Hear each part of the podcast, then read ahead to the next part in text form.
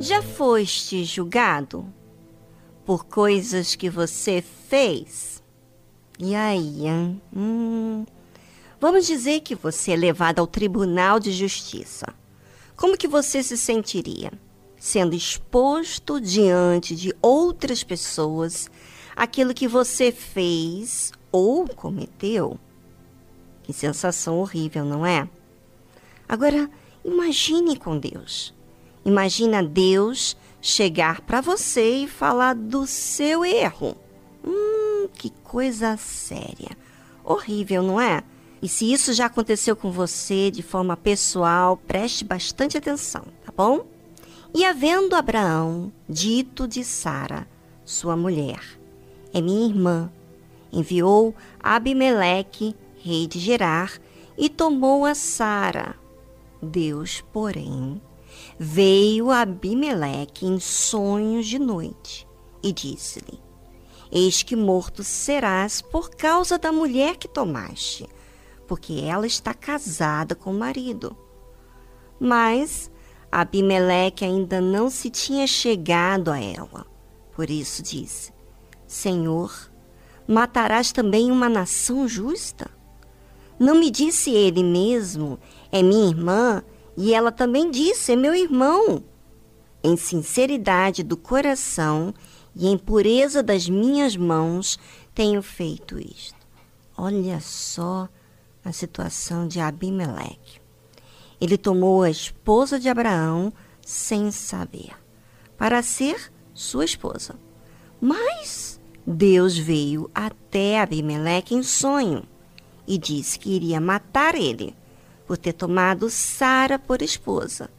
Mas Abimeleque responde a Deus: Senhor, matarás também uma nação justa?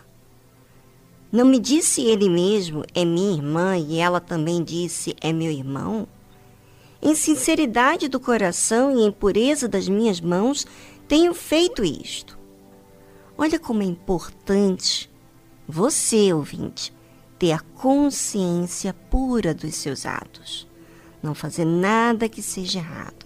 Porque sendo assim, você terá como responder, falar a seu favor. E o interessante é que Deus sabia. Sabia que Abimeleque não fez isso com a intenção errada. Porém, ouça o que diz Deus a Abimeleque.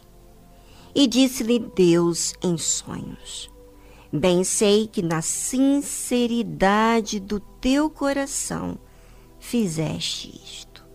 E também eu te tenho impedido de pecar contra mim. Por isso, não te permiti tocá-la. Deus não permitiu tocar a Sara. E por quê? Sara pertencia a ele e também a Abraão. Era através dela que Abraão se formava um casal respeitoso que daria início a uma nação para Deus. Por causa da sinceridade do rei Abimeleque é que ele foi salvo. Salvo de ser morto. Imagina uma pessoa que peca contra Deus. No caso, Abimeleque, ele ia ser morto mas Deus poupou por causa da pureza do coração dele. Ele não sabia o que ele estava fazendo. E agora fica aqui algo no ar. Se eu ou você enganamos, quem vai nos salvar? Ninguém.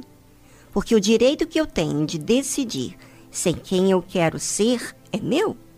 E se eu tomo esse direito para enganar, eu não terei livramento a não ser que eu me arrependa dos meus pecados.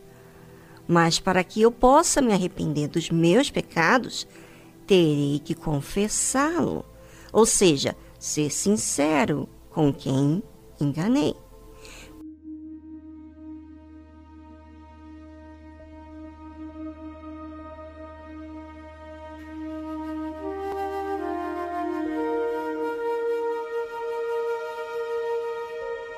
Quantas pessoas hoje em dia vivem presas, amarradas por um passado que não contou para ninguém? Mudaram de cidade, de país, mas suas vidas continuam da mesma forma, como se estivesse vivendo no mesmo lugar de antes, porque seu passado estão presentes o tempo todo. Nunca contaram para ninguém do que fizeram. Não têm coragem do que terão que enfrentar. Talvez perdas, talvez vergonha de se expor.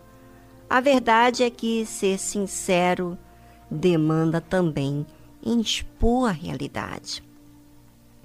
O rei Abimeleque foi salvo por Deus, porque ele não fez com segundas intenções. Ele realmente não sabia, e por ele viver de forma honesta, com a sua consciência pura, teve como falar com Deus da sua situação. Na verdade, quando aplicamos o que é certo na nossa vida, temos como nos defender. Mas quando não se aplica a verdade, sinceridade, aí então são outros 500. Se você ouvinte prezar pela verdade, em ser sincero, ainda que tenhas errado em alguma atitude, a sinceridade vai te livrar da morte. Agora, isso não pode ser apenas em uma circunstância, mas em todas. E para isso, tem que ser muito forte. Forte porque terá situações em que terá que se expor.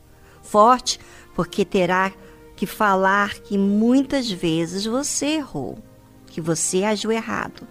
Bem, agora é com você.